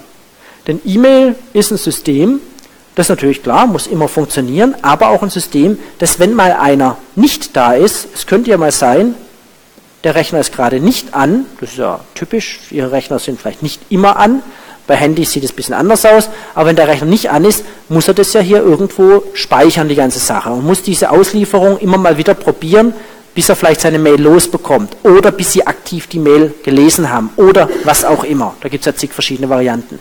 Es kann ja auch mal sein, die Verbindung hier hat einen Husten zwischendrin. Dann muss der MTA von oben das immer wieder probieren, immer wieder probieren, die Sache auszuliefern. E-Mail hat keine Garantie, dass es ausgeliefert wird, hat insbesondere natürlich auch keine Zeitgarantie oder sowas. Also da gibt es ja keine Garantie, dass er innerhalb von. Man geht nur davon aus, naja, eigentlich geht es relativ schnell und wenn es nicht geht, kriege ich schnell eine Fehlermeldung, muss aber nicht sein, das kann auch mal eine ganze Ecke dauern. Da gibt es also keine harte Garantie. Das ist kein Echtzeitkommunikationssystem wie jetzt irgendwelche Messaging-Systeme, wo man wirklich sieht, aha, der andere ist online und zack, ich sehe sogar, jetzt tippt er gerade, ich sehe ja, wenn er tippt und zack, dann erwarte ich auch kurz drauf eine Antwort. Also, ja, dass ich nicht nur schon sehe, wo er gerade seine Finger hat, ist alles. Also, das ist natürlich was ganz anderes jetzt als so ein System. Okay, ähm, nur so am Rande, auch heute noch oder immer noch, vielleicht bleibt es auch so, Etwa 95 Prozent der E-Mails, die uns erreichen, fliegen gleich beim Eingang weg, Spam. Also und zwar richtig erkennbar Spam behaftet mit irgendwelchen Viren, mit was auch immer. Also das, was Sie sehen, wo dann auch noch Spam drin sein kann, ist wirklich nur ein kleiner Prozentsatz, was tatsächlich überhaupt hier nur in den Campus reinkommt. Und davon wird ja dann immer noch ausgefiltert. Also das ist ja immer noch eine ganze Ecke Junkmail und dann gibt es noch das, was wir dann als Academic Spam bezeichnen, dass ein, irgendwelche Kollegen ein äh, mit Nerven, mit irgendwelchen Ankündigungen und sonst was. Also da gibt es Berge teilweise, weil man kriegt das ja aus aller Welt und was interessiert mich irgendeine Werkzeugmaschinenkonferenz im tiefsten China. Also die ist dann kein Spam im klassischen Sinn, aber dann eher so was, wo man sagt, boah, genervt.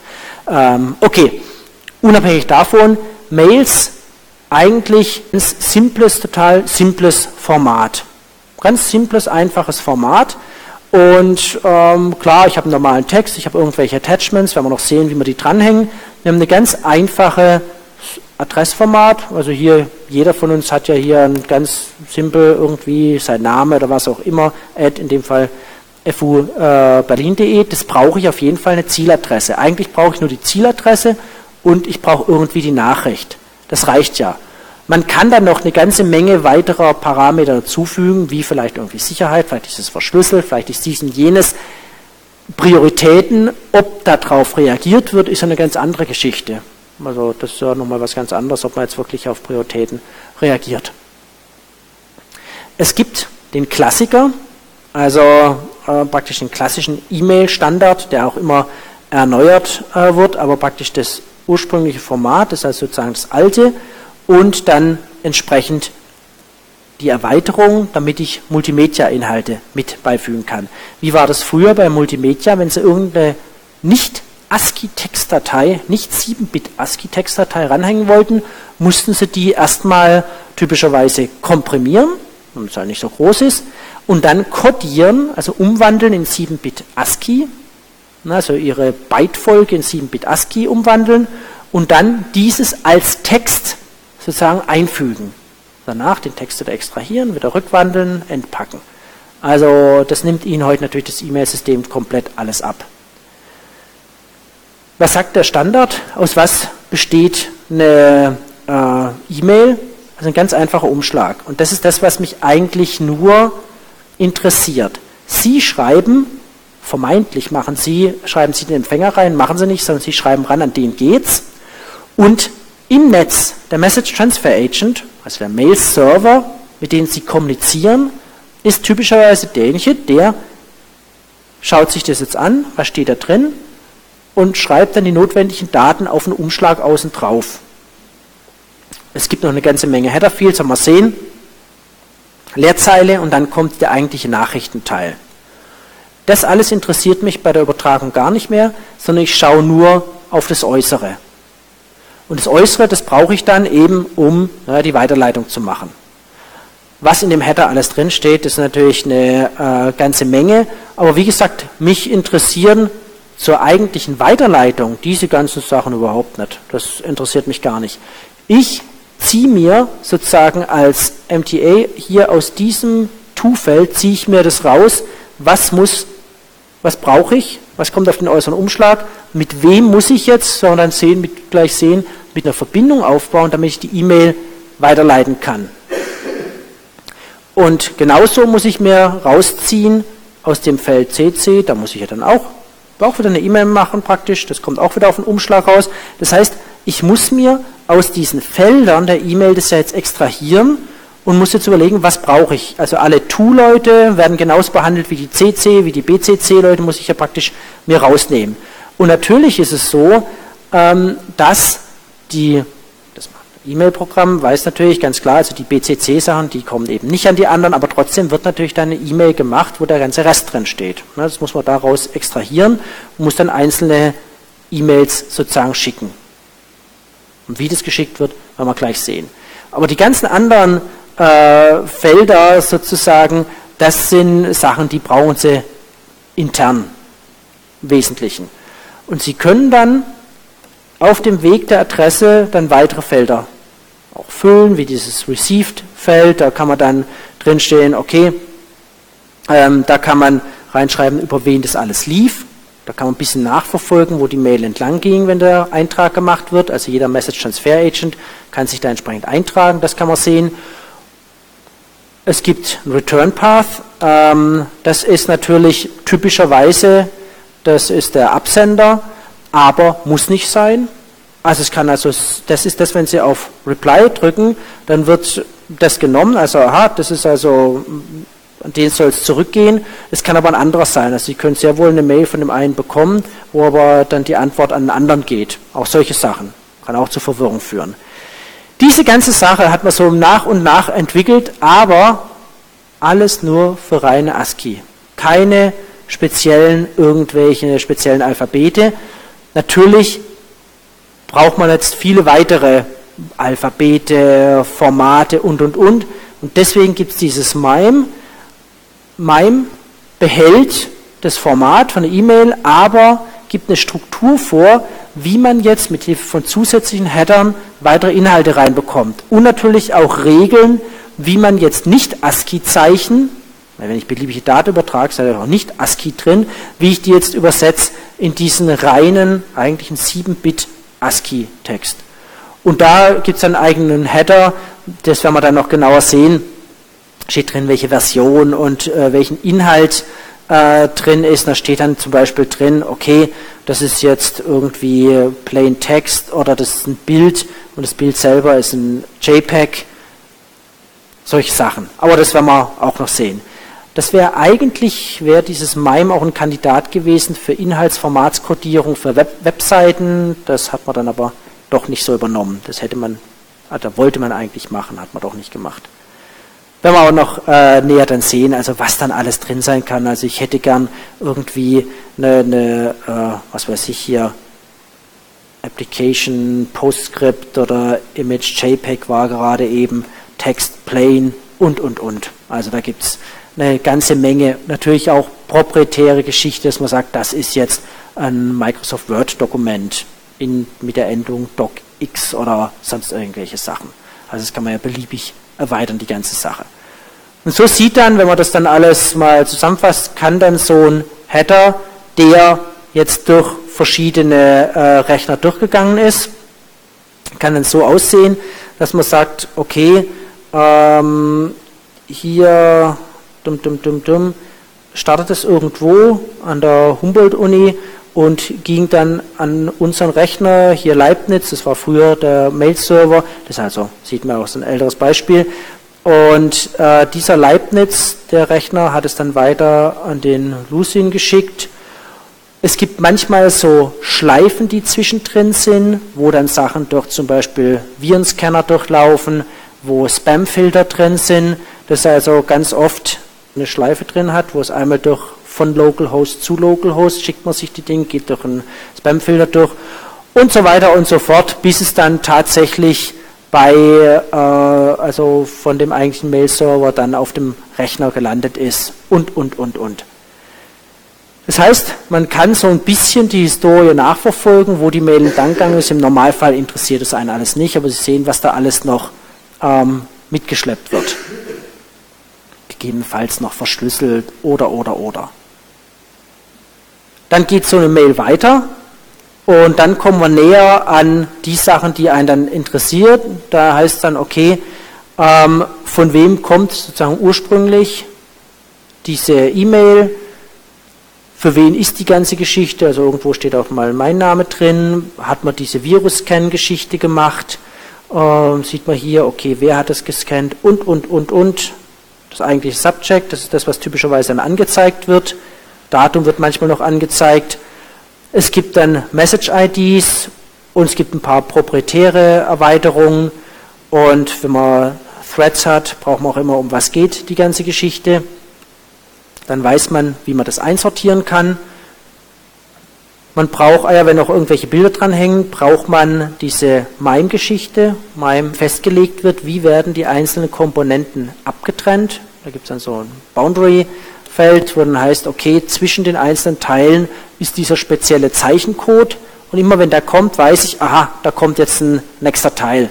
Denn das Dumme ist ja, Sie müssen in den Text, 7-Bit ASCII-Text, reinkodieren, jetzt auch sozusagen Steuerinformationen. Und da haben wir das gleiche Problem, wie wir bei Bitstuffing hatten und bei diesen ganzen Escape-Geschichten, dass wir natürlich dann, was passiert, wenn im normalen Text diese Steuerinformation vorkommt. Und deswegen sind diese Steuerinformationen, wie man hier sieht, so gestaltet, dass man eigentlich davon ausgeht, also diese wilde Zeichenfolge wird schon nicht in dem Text vorkommen. Käme genau diese Zeichenfolge im Text vor, dann hätten wir ein Problem. Das ist klar, dann wird man da ein bisschen durcheinander kommen. Also sehen Sie, so ein E-Mail-Header fängt also an mit diesen ganzen, wo ist überall durchgelaufen. Wenn ich den also empfange, dann mit diesen ganzen weiteren Feldern sehen, es geht noch weiter, weiter, weiter. Dies kommen dann endlich mal diese Felder, die ich sehe, von und wem. Aha, hier kommt noch unsere äh, Spam-Geschichte.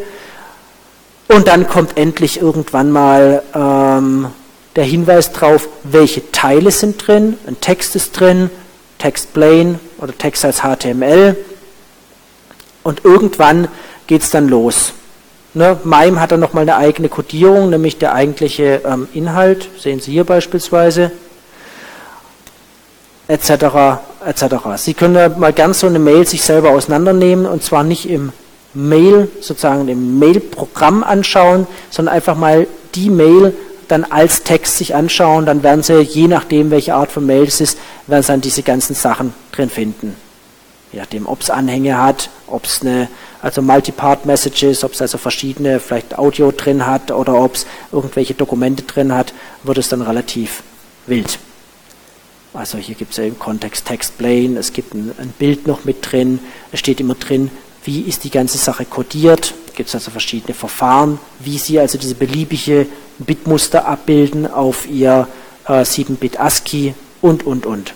Also auch da wieder auf die Einzelheiten keine Bange, da wird es also keiner festnageln, nur mal um zu zeigen, was steckt alles dahinter. Das ist also eine ganze Menge, was sich im Laufe der Zeit entwickelt hat, weil eigentlich E-Mail wäre ganz simpel. Ne? Sie schreiben einen Text, Sie müssen einen Sender angeben, äh, einen Empfänger angeben, Sie müssten eigentlich nicht mal einen Absender angeben, nur einen Empfänger, Sie schreiben einen Text und fertig. Im Laufe der Zeit hat sich dieses Riesending da entwickelt, weil man eben auch Bilder, weil man alles Mögliche bei E-Mail mit überträgt und daraus muss jetzt Ihr E-Mail-Programm sozusagen wieder genau diese schöne Anzeige von Attachments etc. machen und erkennt daran auch, aha, was war beispielsweise der Originalname dieses Bildes. Auch das muss ich ja irgendwie übermitteln. Aha, das ist ein JPEG-Bild, dann weiß ich, wie ich es dekodieren muss. Das ist also der Originalname, also weiß ich, welchen Namen ich der Datei geben muss, wenn ich das als getrenntes Bild wieder ablege und lauter solche Sachen. Das muss ja irgendwie alles mitgeliefert werden. Also sehen, das hat sich also ganz schön äh, sozusagen aufgeblasen, dieses ursprünglich recht einfache System, weil man halt immer mehr machen wollte und ansonsten hat man das einfach morgens früher von Hand gemacht. Das ging also genauso. Okay, also das erst nur mal als Einstieg für die ganze E-Mail-Geschichte und wir werden uns dann beim nächsten Mal wieder das, was uns eigentlich interessiert, nämlich die Protokolle anschauen, weil keiner wird sie abfragen, wie sehen denn welche, irgendwelche Header aus oder irgendwelche Paketformate, sondern eher, wie funktioniert es, also was ist eigentlich der Mechanismus dahinter, wie wird ausgeliefert, wer wird angefragt, da gibt es also verschiedene Verfahren und der Klassiker ist eben das SMTP, das wirklich ein ganz, ganz simples, einfaches Protokoll ist. Gut, dann so viel für heute. Schauen Sie sich insbesondere jetzt auch die aktuellen Übungsblätter an. Da ist einiges zum Thema TCP. Da sehen Sie, weil TCP ist sozusagen von der Protocol Engineering Seite eigentlich so ein bisschen so ein Schwerpunkt. Schauen Sie sich das an, versuchen Sie die Mechanismen zu verstehen, erschrecken Sie nicht von den ganzen Varianten, die es alle gibt bei TCP. Darauf wird Sie nie jemand festnageln, weil da gibt es wirklich Dutzende. Aber schauen Sie sich an, dass Sie verstanden haben, wie grundlegend so ein Protokoll funktioniert, wie es auf Stau reagiert, wie es auf irgendwelche Fehler reagiert, weil das, das Verständnis, das sollten Sie zumindest haben. Gut, dann vielen Dank für heute und noch einen schönen Tag.